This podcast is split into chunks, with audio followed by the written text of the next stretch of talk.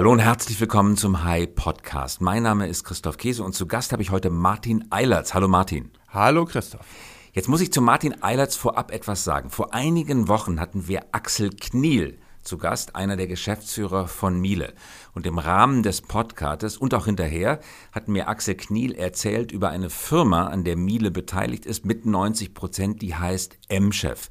Und das, was ich bei, von ihm erfahren habe über M-Chef und Martin Eilertz, besonders auch nach dem Gespräch, nach dem Podcast, war so interessant, dass ich gesagt habe, diesen Martin Eilertz muss ich unbedingt in den Podcast einladen. Also diese Folge ist so eine Art Fortsetzung der Miele-Folge mit Axel Kniel. Was genau ist Martin M-Chef? M-Chef ist Spitzengastronomie an jedem Ort egal ob du Christoph zu Hause oder Christoph at Work, ähm, Christoph unterwegs, ähm, wir versorgen dich an jedem Ort, wo du gerne gut essen möchtest mit hervorragendem Essen. Und wir haben es heute mit drei hochinteressanten Themen zu tun. Das eine ist ein erfolgreiches Corporate Startup mit Managementbeteiligung. Du persönlich hast 10% an M-Chef, Miele hat 90%. Das ist Thema eins. Thema zwei ist neue Formen der Servicemodelle, die über den Verkauf traditioneller Maschinerie, wie zum Beispiel ein Herd hinausgehen, also für Miele eine Geschäftsmodellinnovation darstellen. Und das dritte, völlig neue Entwicklungen im Markt für Lebensmittel. Auch damit werden wir uns beschäftigen, weil weil wir gleich ganz viele interessante Sachen lernen über neue Formen der Konservierung und auch damit ab, daraus abgeleitet neue Geschäftsmodelle und neue Angebotsformen, die man daraus äh, herleiten kann. Wir fangen an mit dem ersten Thema, Corporate Startup. Wie ist das entstanden, dass M-Chef auf die Bühne getreten ist und dass du dort mit 10% beteiligt bist? Ja, äh, sicherlich die spannendste Frage, äh, gleich zu Beginn. Ich habe in meiner beruflichen Vergangenheit ähm, äh, als Partner für eine Unternehmensberatung gearbeitet. Welche war das? Ähm, die Unity AG in Paderborn. Die hat eine Spezialität, nämlich die, Zukunft, die Entwicklung von Zukunftsszenarien. Und Miele war damals mein Kunde und äh, hat mich gefragt, ob wir uns mal mit der Zukunft des Kochens und Essens im Jahr 2020 beschäftigen können. Man muss dazu sagen, du bist gelernter Betriebswirt, aber auch Koch. Ja, Ganz du hast genau. eine richtig klassische Kochlehre gemacht. Kochlehre gemacht, auch noch Gesellenzeit gehabt. Hab, äh, nach, nach, dem Abitur direkt. Nach dem Abitur, äh, genau. Koch gelernt, Gesellenzeit gehabt äh, in Deutschland, in der Spitzengastronomie, aber Wo auch in England. Gekocht? Bei Bruxitter St. Peter in Walporzheim, ähm, immer noch eine sehr gute Adresse an der A und war danach äh, im Park Lane in London, direkt am Piccadilly. Und welche Station hast du gekocht? Ähm, ganz gerne Entremetier, ja, das ist der Kochteil, der die stärkste Projektmanagement-Kompetenz voraussetzt. Ähm, aber ich war auch ein sehr guter Patissier. Patissier. Und dein Lieblingsgericht, das du am allerbesten kochen kannst? Ach, ich bin ein ganz großer Lamm-Fan ähm, und behaupte nach wie vor, ähm, dass äh, ich da einer der ganz wenigen bin, die das richtig gut können. Und danach hast du Betriebswirtschaft studiert? Und ja. bist bei besagter Unternehmensberatung gelandet. Und jetzt Korrekt. Miele, dein Kunde, wie ist das dann weitergegangen? Genau, das war 2008, komme kurz auf diese Zukunftsszenarien zurück und Miele hat mich damals gefragt, die kannten mich ja als Berater und haben gesagt, Mensch, Sie, ähm, ähm, wir haben gehört, Sie hätten mal Koch gelernt, Herr Eilers, aber das stimmt ja bestimmt nicht. Und habe ich gesagt, nee, nee, das äh, stimmt sehr wohl. Und sagen Sie, ja, dann würden Sie mit mir gerne mal 2008 über die Zukunft des Essens im Jahr 2020 nachdenken wollen und wären eben auch froh, wenn ich mich äh, selbst als Berater beteiligte. Und das habe ich dann getan. Und daraus ist was geworden? Ja, eine Zukunftsprojektion. Ne? Also auch die Unity kann keine Zukunft voraussagen, hat aber eine Methode, wie man die strukturiert vorausdenken kann. Und äh, Miele hat uns dann äh, mit auf Trend Travels genommen. Wir sind also kreuz und quer durch die Welt gereist, ähm, Asien, USA, aber auch innerhalb Europas und haben Trends uns angeguckt, die damals schon zu erkennen waren, die maßgeblich das äh, Essverhalten, äh, aber auch der Umgang mit Lebensmitteln maßgeblich äh, beeinflussen. Und äh, die Projektion war einfach. Vor allen Dingen die wichtigste, auch für das Geschäftsmodell von M-Chef, Kochen wird verlernt, ja, sowohl im privaten Haushalt als auch die professionellen Köche werden immer weniger und es war klar, ähm, dass dadurch ein Service her muss, der das, ja, der die Lücke schließt. Schlechte Nachrichten für Miele, weil ein wichtiges Geschäftsfeld für Miele ist natürlich der Verkauf von Herden, von Öfen. Und wenn das Kochen verlernt wird, dann ist das natürlich per se erstmal eine schlechte Nachricht. Was ist dann in deinem Kopf passiert, als du das gehört hast? Wie bist du auf die Idee mit M-Chef gekommen? Gut, ich habe natürlich damals schon als Berater viele Nutzungssituationen gesehen. Christoph, das wirst du auch kennen. Oft wird man eingeladen an besten Adressen und dann stehen irgendwelche belegten Käsebrötchen auf dem Tisch, die vier Stunden vorher äh, gemacht worden sind. Also oftmal ist das, äh, was die Unternehmen an Leistung, an Produkten zeigen, passt überhaupt nicht zu der Verpflegungssituation. Selbst in besten Rechtsanwaltskanzleien habe ich das erlebt. Und da habe ich mir immer gewünscht, Mensch, jetzt was Tolles zu essen. Und zwar ohne Küche und Köche.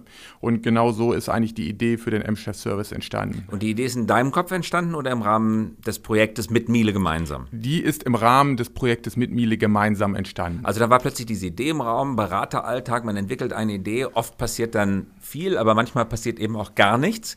Und du hast gesagt, ah, das überlasse ich jetzt nicht dem Zufall, sondern jetzt werde ich selber dazu beitragen, dass etwas passiert, etwas Konkretes. Genau, aber dafür braucht man langen Atem. Ja? Und äh, das war ja 2008 und ähm, damals war der Markt in Deutschland für ein Produkt, ähm, wo man nicht mehr selber kochen muss, noch nicht bereitet. Ähm, das hat sich dann erst in den Jahren danach ergeben. Und es fehlte natürlich auch äh, die Maschine, äh, die dem äh, privaten Haushalt, aber auch dem Unternehmen das Kochen abnimmt. Jetzt sagst du nicht mehr selber kochen. Nun gibt es einen riesigen Markt, Tiefkühlkoch, alles mögliche, haltbar gemachte Nahrung, die man im Supermarkt sogar in ganz normalen Zimmertemperaturregalen einkaufen kann das sich dann zu Hause mit der Mikrowelle oder mit einem warmen Wasserbad zurecht macht. Dir als Koch graust es da. Trotzdem ist es ein Milliardenmarkt und Millionen von Menschen ernähren sich mit dieser ungesunden und nicht besonders gut schmeckenden, pappigen Nahrung Tag ein, Tag aus. Wenn du also davon sprichst, dass es keinen Markt für gutes, selbstgemachtes Essen gab, damit meinst du was genau? Frische Kost. Ja, also du ähm, hast vor, zu Beginn des Gesprächs von Konservierung gesprochen, jetzt gerade von haltbar machen. Ich gebe zu, die zweite Variante gefällt mir besser. Ähm, also wir liefern unsere Hauptgänge alle ultra frisch aus. Da ist gar nichts gefroren. Ähm, und ähm, das heißt, die ganzen Nährstoffe gerade in den Gemüsen bleiben erhalten. Ich will jetzt gar nicht äh, gegen Tiefkühlkost sprechen. Nur was wir machen, ist eben Spitzengastronomie auf dem Teller und eben nichts industriell gefertigtes. Und wie das geht, das kommen wir gleich nochmal dazu. Aber lass uns mal ganz kurz bei Tiefkühlkost bleiben. Du sagst also als Gourmet und als Koch, es geht nicht. Wenn man einmal etwas eingefroren hat, dann kann es nie wieder das gleiche Geschmackserlebnis werden wie frische Ware. Ist das richtig?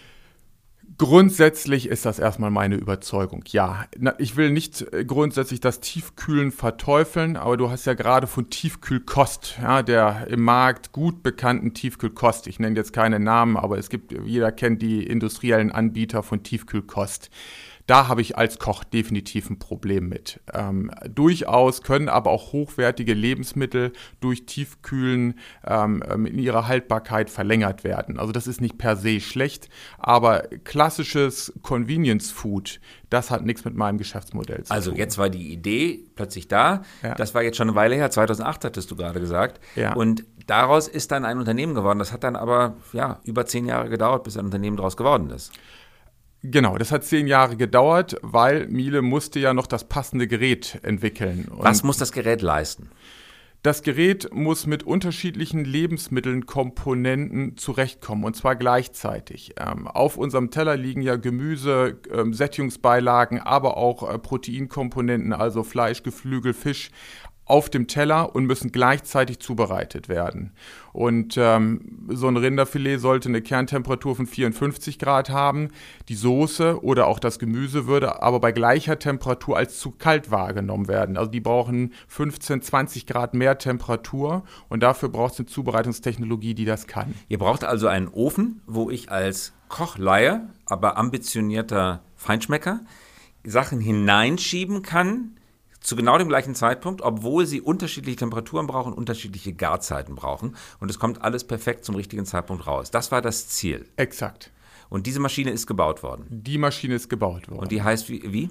Dialoggarer. Und das kostet 8000 Euro das Gerät. Das kostet 8000 Euro. Korrekt. Und das ist wirklich so, man auch als Kochleihe, man schiebt alles gleichzeitig rein und egal, ob ich da jetzt Lachs oder Lammfilet oder Rinderfilet reinlege oder Kartoffeln oder Brokkoli, es wird alles im genau richtigen Zeitpunkt fertig. Exakt, genau so ist das. Das ist ein kleines technisches Wunder, weil unterschiedliche Zonen temperaturmäßig ausgesteuert werden müssen. Genau so ist das. Und durch die gesamte Fachwelt, also ich bin jetzt in der kulinarischen Fachwelt, bis hin aber auch zum Privathaushalt findet das Gerät überall dieselbe Anerkennung. Ähm, ganz einfach, weil Dinge damit gehen, die mit ähm, ähm, traditioneller Zubereitungstechnologie so nicht funktionieren. Und damit macht der Ofen eigentlich das, du, äh, der Beruf hieß Entremetier, die Station, auf der du gekocht hast, richtig? Ja. Das, was du als Entremetier, als Managementleistung in der Küche versuchst hinzukriegen, dass nämlich unterschiedliche Komponenten des Gerichts zum richtigen, zum gleichen Zeitpunkt auf dem Teller sind und dann gleich warm ausgeliefert oder gleich fertig ausgeliefert werden können. Das nimmt der Ofen einem ab, indem der Ofen das mit Technologie löst. Genau so ist es, Christoph. Also dein Beruf ist durch eine Maschine ersetzt worden. Wie, ja, und, und äh, wenn Wie fühlst du, du dich dabei? Du wirst gerade von einer Maschine ersetzt. Nein, ich, ich fühle mich großartig. Ich werde oft gefragt, oh Herr Eilert, schaffen Sie jetzt die letzten paar Köche, die wir in dieser Republik haben, auch noch ab? Nein, ich brauche sie ja weil die Komponenten, die bei uns auf den Tellern liegen, werden ja von Spitzenköchen entwickelt und auch von Spitzenköchen produziert. Also deswegen trage ich ja dazu bei, dass der Berufsstand, also ich finde das schönste Handwerk der Welt, dass der erhalten bleibt. Ähm, ähm, nur am Ende, am Ort des Verzehrs, wir nennen das auch POM, also Point of Meal, ist es wichtig, ähm, dass dort äh, die fehlende ähm, Qualifikation oder Kompetenz eben dann durch die Technik ersetzt wird. Also in Martin Islands, wir stellen uns das jetzt gerade bildlich vor, ist 2008 eine Idee entstanden, es gab aber die Technologie noch nicht. Du hast dann herbeigefiebert, dass dieser Ofen gebaut wird. Dann kam er ungefähr zehn Jahre später auf den Markt und hast du gesagt, jetzt ist der Moment gekommen, diese Firma zu gründen, von der ich immer geträumt habe. Ganz genau. Und äh, Miele und ich, wir sind dann wieder zusammengekommen. Ähm, Miele fragte mich damals unter Eilerts, haben Sie Ihre Idee von damals noch im Kopf? Und ich sage, ja, selbstverständlich. Ähm, ja, dann müssen wir Ihnen jetzt mal was zeigen, was wir in der Zwischenzeit entwickelt haben. Und dann und hast du den Ofen zum ersten Mal gesehen? Dann habe ich, dann haben die mir den, das Gerät gezeigt, damals noch im Labor, also mit vielen Kabeln und Laptops dran. Also das war also noch kein fertiges Seriengerät, aber man konnte es komplett testen. Und dann habe ich damals den Fisch im Eis ähm, ähm, gesehen, also ein roher Fisch, der in einem Eisblock eingefroren in dem Gerät zubereitet wurde. Und äh, ja, nach, nach einigen Minuten wurde das Gerät geöffnet, der Eisblock unversehrt aus dem Dialoggarer wieder rausgeholt. Wir haben das Eis dann um den Fisch drumherum drum weggepickelt und wir haben im Kern eine perfekt äh, Moment, der Fisch ist Dorade. in dem Eis gegart worden? Exakt. Ohne dass das Eis geschmolzen ist? Exakt. Wie geht das? Also, ähm, die Anordnung von Molekülen bei einem gefrorenen Zustand ähm, sind anders als bei einem nicht gefrorenen Zustand. Das heißt, die Hochfrequenzwellen, die das Gerät auf das Gargut aussendet, ähm, werden von dem Fisch absorbiert. Also der Fisch nimmt die Energie auf, nicht aber das Eis. Weil das Eis in einer Gitterstruktur sozusagen durch, exakt, die, durch exakt, den Gefriervorgang exakt, gefangen ist. Exakt. Ja.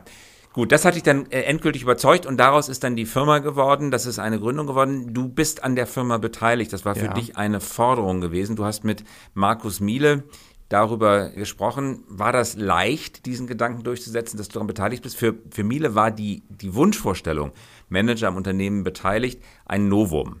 Wie hast du dich da durchgesetzt? Naja, also Forderung ist ein hartes Wort. Ja. Idee, also, Anregung. Ja, genau, genau. Aber ähm, ein persistent vorgetragener Wunsch. Ja, ja, das trifft es, glaube ich, ziemlich genau. Ähm, es war mein Wunsch, Unternehmer zu sein. Und ich hatte eine Idee und wollte natürlich auch an der Wertentwicklung dieser Idee beteiligt sein. Und wollte aber auch mit der Bereitschaft beteiligt zu sein und auch eben Geld mit einzulegen, auch ein starkes Commitment geben, dass ich selber an meine eigene Idee glaube. Und damit auch bist du erheblich ins Risiko gegangen. Ja, klar. Und dann seid ihr gestartet. Wann war das erste Produkt auf dem Markt? Ähm, 1. Juni 2017. Und damit sind wir jetzt bei der zweiten Fragestellung, der wir uns heute widmen wollen, nämlich genau, wie sieht dieses Produkt aus? Was liefert ihr? Was ist das Geschäftsmodell dahinter?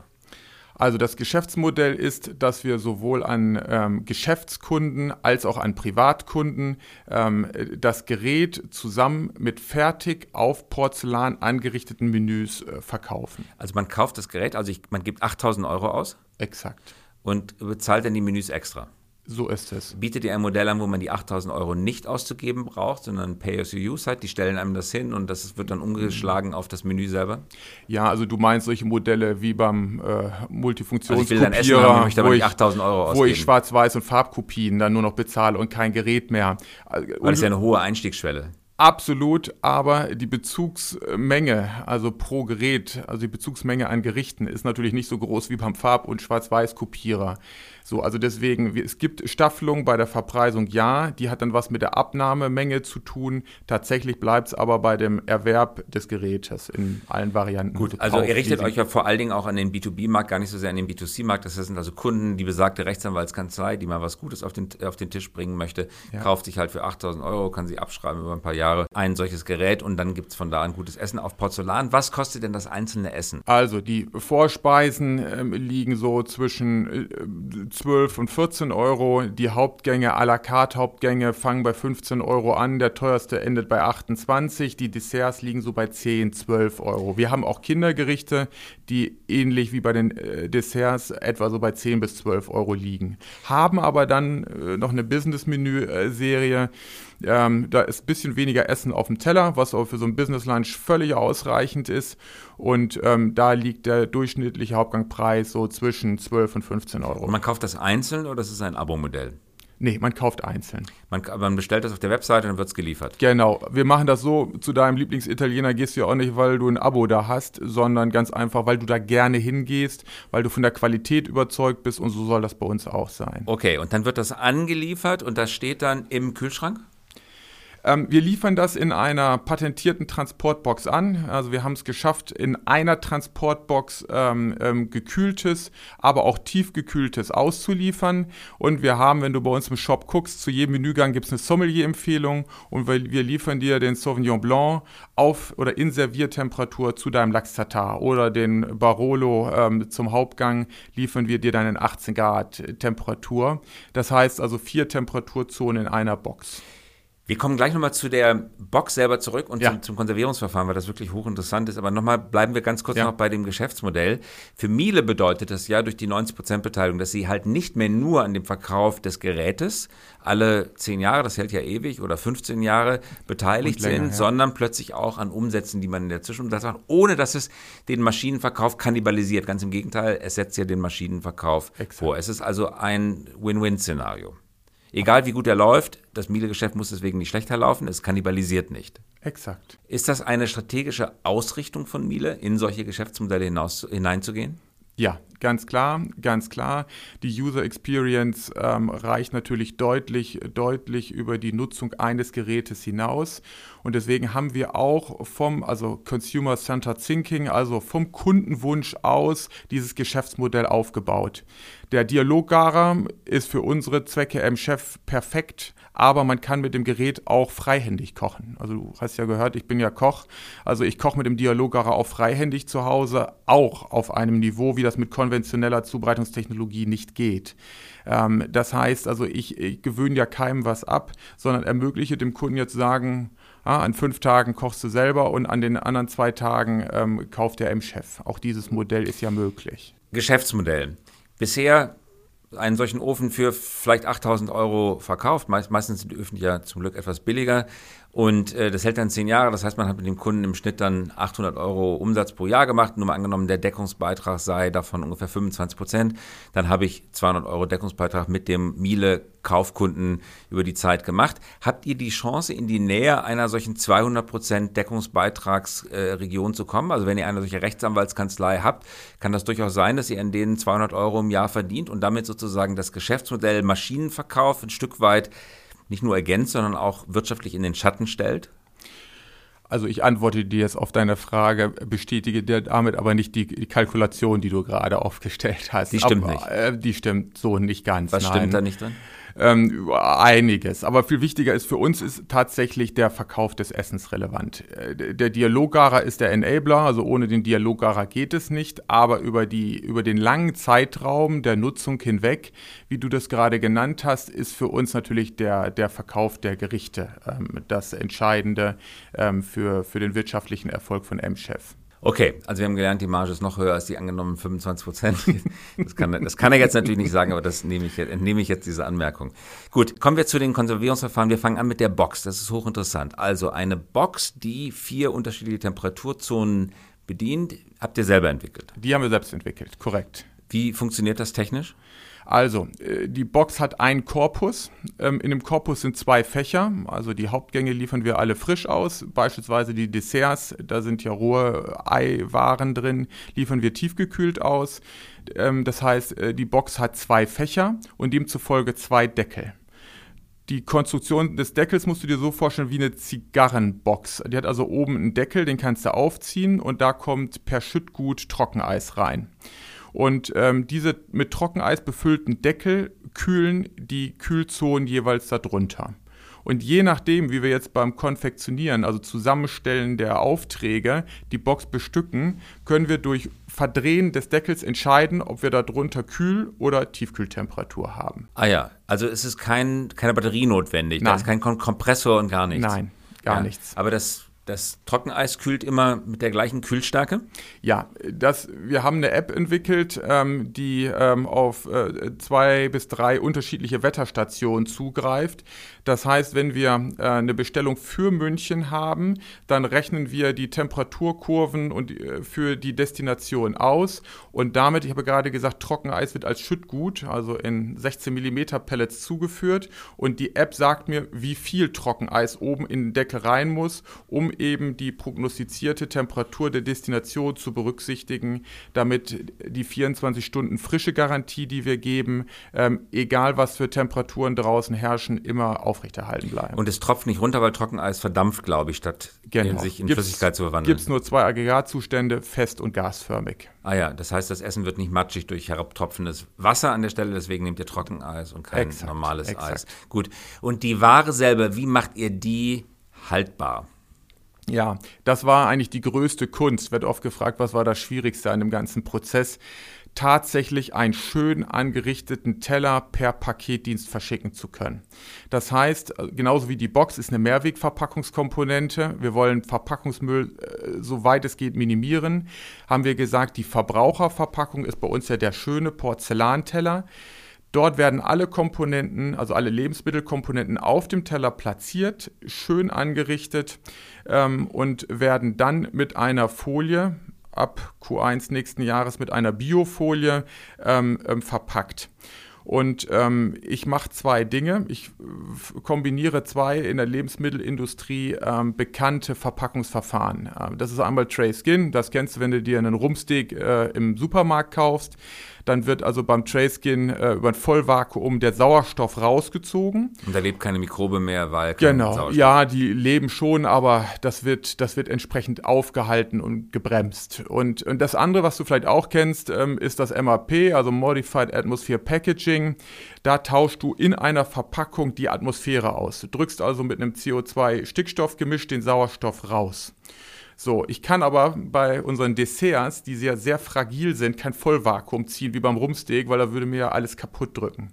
Also ziehen wir nur ein Teilvakuum, das heißt, es bleibt zwischen der Folie und dem Porzellanteller noch ein Rest Sauerstoff und den drücke ich in gleichem Verpackungsschritt ähm, über einen Schutzgas raus, ähm, sodass ich darüber die Haltbarkeit ähm, der frische Gerichte erziele. Und wie lange hält das dann? Drei Tage? Fünf Tage. Fünf Tage. Ja. Und das ist dann so gut wie am ersten Tag? Das ist so gut wie am ersten Tag, weil bei den fünf Tagen Mindesthaltbarkeitsdatum haben wir uns nicht an der Mikrobiologie orientiert, sondern an der Sensorik. Also die Grünkeniabohnen sollen grün bleiben. Das heißt, es ist immer noch ungefährlich. Die Mikrobiologie würde, die würde äh, sieben, acht Tage zulassen. Wir sagen aber, und da spreche ich jetzt wieder als Koch, ja, die grünen Keniabohnen, die sollen auch grün bleiben und demzufolge sagen wir fünf Tage. Gut, dann wird es angeliefert, die Wochenration kommt dann in die Rechtsanwaltskanzlei, die sprichwörtlich, und dann wird es dann für den jeweiligen Tag zubereitet. Exakt. Jetzt beliefert ihr nicht nur kleinere Firmen, sondern ihr arbeitet auch groß mit der Lufthansa zusammen mhm. und ihr beliefert die Lufthansa mit Essen, das eingenommen wird, bevor die Leute überhaupt ins Flugzeug einsteigen. Genau. Was ist euer, eure Idee dahinter? Naja, die Idee dahinter ist, ähm, ne, wie ich vorhin schon sagte, Christoph unterwegs äh, gibt es ja auch. Ähm, wenn man abends spät ähm, ähm am Flughafen ankommt, äh, will man natürlich gerne noch was essen, nicht unbedingt mitten in der Nacht. In der, mitten in der Nacht wollen wir alle, die wir viel dienstlich unterwegs sind, lieber schlafen und wollen dann äh, warm essen, wenn man das zu normalen Bürozeiten oder Wochenendzeiten zu Hause auch täte. Deswegen könnt ihr ein Essen am Boden zubereiten. Derjenige, der das in Anspruch nimmt, verzichtet dann auf das Essen im Flugzeug. Das heißt, die Lufthansa muss die Mahlzeit gar nicht mehr kaufen, gar nicht mehr laden, gar nicht mehr vorhalten genau. und gar nicht mehr zubereiten genau. in der Luft. Genau. Spareffekt für die Lufthansa. Kann die Lufthansa deswegen für euer Essen mehr ausgeben als für das normale Essen, das ich in der Luft bekomme? Ja, das ist der Fall. Ja? ja? Wie würdest du euer Essen, jetzt ist eine Suggestivfrage, aber wie würdest du euer Essen qualitativ vergleichen mit dem, was ich in der Luft bekomme? Du musst immer sehen, unter welchen Rahmenbedingungen äh, das möglich äh, gemacht wird. Also wir haben ja gerade äh, darüber gesprochen, dass der Miele Dialoggarer ähm, wichtiger Bestandteil unseres Geschäftsmodells ist. Das Gerät bringen wir im Moment noch nicht in die Luft. Weil es noch nicht zugelassen weil ist. Weil es noch nicht zugelassen ist. So, also sind wir mit unserem Service zusammen mit diesem tollen Gerät ähm, im Moment auf äh, den Boden beschränkt ähm, und demzufolge Folge ist, glaube ich, der Vergleich äh, unfair, weil hätte ich früher genauso ohne den Dialoggarer kochen müssen, hätte ich auch Schwierigkeiten. Aber die Lufthansa spart jetzt natürlich in der Luft auch eine ganze Menge Geld, also könnte sie euch auch ein bisschen mehr Geld dafür geben, dass ihr einen höherwertigen Materialeinsatz fahrt. Also nicht nur besser zubereiten. Also ist das so? Ist das Material höherwert, also das Essen, das da drauf ist? Hast du ein besseres Einkaufsbudget als die Kollegen, die jetzt die Gerichte für die Luft zubereiten müssen? Also wir sparen ja eine Menge Handlingsschritte ein. Das ist, glaube ich, das Entscheidende. Es muss ja keiner mehr einen Teller anrichten. Wir brauchen vor Ort, vor allen Dingen zu den späten Uhrzeiten, keine Köche mehr. Haben wir ja vorhin besprochen, dass die Köche ja immer weniger weniger werden und natürlich auch nicht gerne abends um, um 22 Uhr noch für fünf Essen da sein wollen. Ähm, das heißt, der Koch fällt weg, die Infrastruktur, die teure Infrastruktur, damit meine ich, die Küchen fallen weg ähm, und vor allen Dingen die ganzen Handlingsschritte, das Anrichten des Tellers und so weiter, weil der Teller kommt ja fertig dort an, er wird nur ausgepackt, in Dialoggarer gestellt und zubereitet. Martin, zum Abschluss noch einige Fragen zur Größe. Wie müssen wir uns das vorstellen? Wie viele Leute arbeiten bei euch mittlerweile? Aktuell arbeiten bei uns ähm, knapp 20 Mitarbeiter. Und was ist euer Ziel für 2020, 2021? Ihr wachst, höre ich? Wir wachsen äh, aufgrund äh, der, der Rahmenbedingungen, die ich gerade geschildert habe, also immer weniger Köche, wachsen wir im Moment stark. Ähm, wir bleiben aber dabei, ähm, wir wollen kein Massenanbieter werden. Wir setzen wie Miele auch Qualität, das ist auch unsere DNA ähm, und werden uns nie zu einem Massenanbieter, die dann am Ende auch auf Massentierhaltung und solche Dinge äh, beruhen. Ähm, da werden wir uns nie hintreiben Also alles lassen. Bio, keine Massentierhaltung alles nachverfolgbar ja. bis auf das einzelne ja. Rind, auf die einzelne Weide. Ja. Ihr sitzt in Bielefeld und beliefert von Bielefeld aus komplett ins Land über Paketservices. Also in Bielefeld sitzt äh, der Vertrieb und die Verwaltung. Produzieren tun wir in ähm, Hannover und äh, liefern dort von dort aus äh, bundesweit äh, beliefern wir unsere Kunden. Korrekt, ja. Ja. Wo kann das Geschäftsmodell in fünf Jahren stehen oder das, wo kann M-Chef in fünf Jahren stehen? Ja, ich hoffe sehr auf Internationalisierung. Wir werden heute schon oft gefragt, ach, könnt ihr das nicht auch in London machen? Ähm, wir sind schon sogar gefragt worden für die äh, Olympischen Spiele in Tokio. Ähm, also das werden wir noch nicht schaffen, aber du hast ja gefragt, was ist eure Vision? Ähm, ähm also so in gut fünf Jahren äh, sollten wir auch solche Destinationen erreicht haben. Und Umsatzerwartung für 2020 kannst du jetzt noch nicht sagen? Exakt. Richtig, okay. Du wolltest gerade noch was sagen? Wichtig ist, damit wir unser Qualitätsverständnis aufrechterhalten können, bräuchten wir dann die Lieferketten, die wir jetzt in, im deutschsprachigen Raum, also Deutschland, Österreich, Schweiz, aufgebaut haben, die bräuchten wir dann natürlich dann für den asiatischen oder amerikanischen Raum gleichermaßen. Letzte Frage, ihr sitzt in Bielefeld und nicht in Gütersloh, wo die Verwaltung oder die Hauptzentrale von Miele sitzt. Warum seid ihr ein paar Kilometer weitergezogen nach Bielefeld?